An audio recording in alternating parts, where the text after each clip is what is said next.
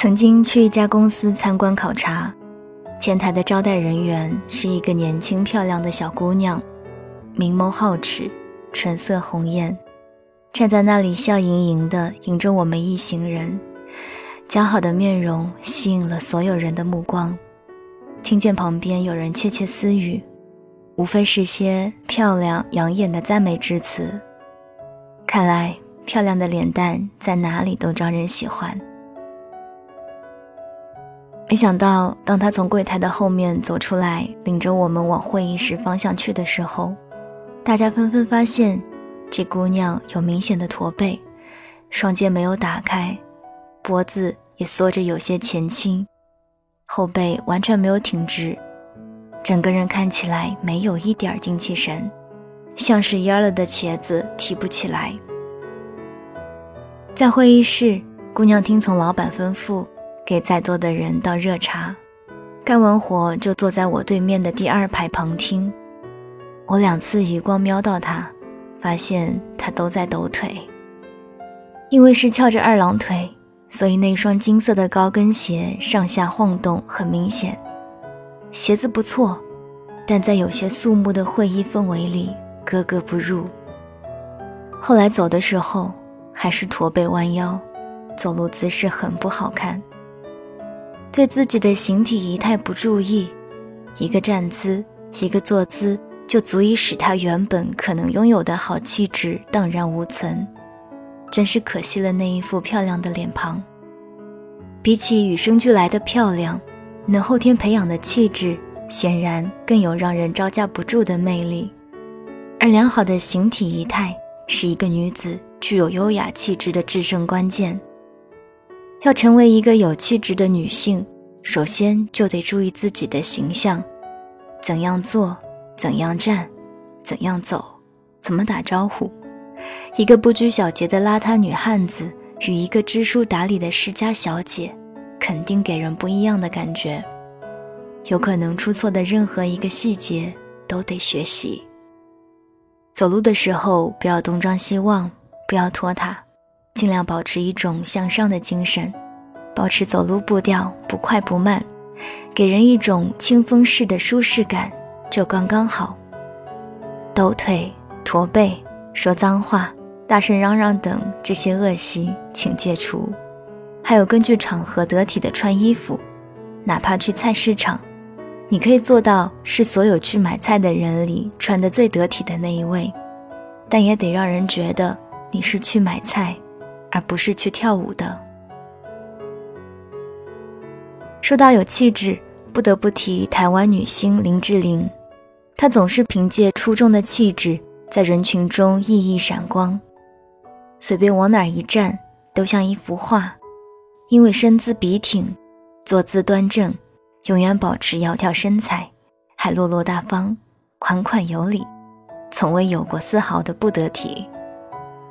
可能有人觉得她作，看起来她的每一个细节都经过刻意的练习，但不能否认她的气质出众。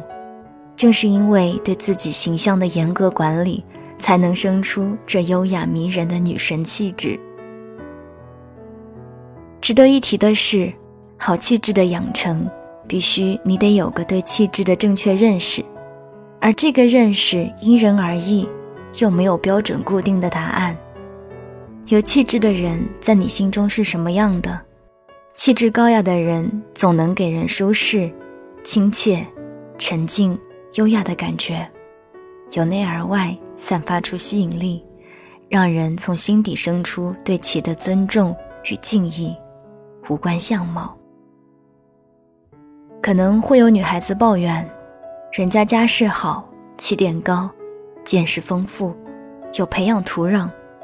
对于那一种出身普通、觉悟不够的女生来说，培养好气质太困难了。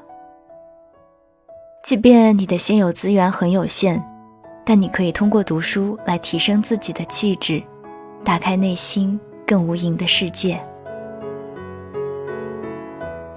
林志玲的良好气质，除了依靠其完美的身材，她文化水平也不低，毕业于加拿大多伦多大学，完成西方美术史和经济学双主修学位，这样富有文化内涵的女子，难道会没有气质吗？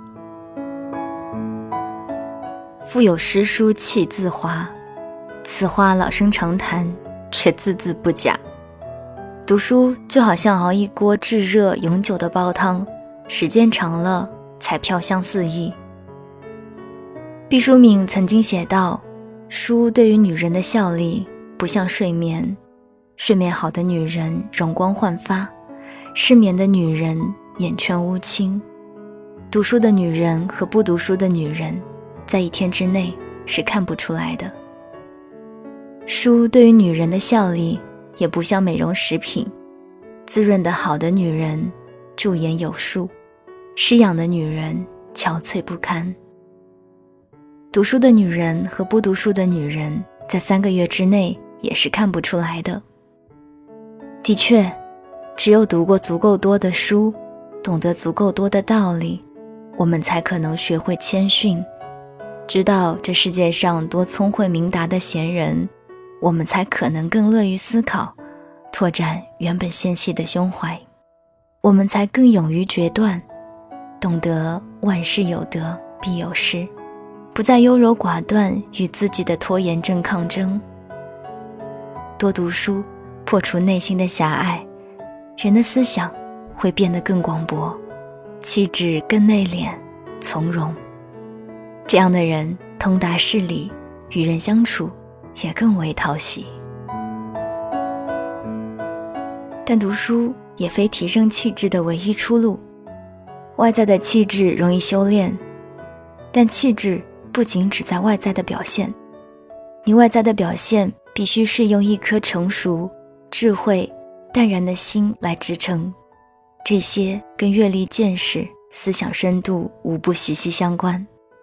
在交往中学会与人相处，能创造出双方都感觉舒服的氛围，也是一种本领。你现在的气质里藏着你走过的路、读过的书和爱过的人。充满自信，既不自大，也不自卑。跌倒了再爬起来，抖落成灰，继续向前。坚信所有的苦难都是彩虹前的风雨。与人相处，谦卑有礼，慎独而自制，靠近正能量的人与事，拒绝一切浪费时间、浪费精力的东西，对不喜欢的坦然说不。再给自己足够的时间来思考问题，否则就如同蒙了双眼，迷失了方向的前进。偶尔放缓脚步，只为更好的再一次出发，而这些。通通都和你的颜值没有关系。你漂不漂亮，真的不要紧。有魅力的女孩，可以没有姣好的面孔，但一定会有出众的气质。因为他们优雅的形体仪态，他们丰富的学识涵养，和他们在人际交往中的自信成熟，让你看到其背后闪光发亮的灵魂。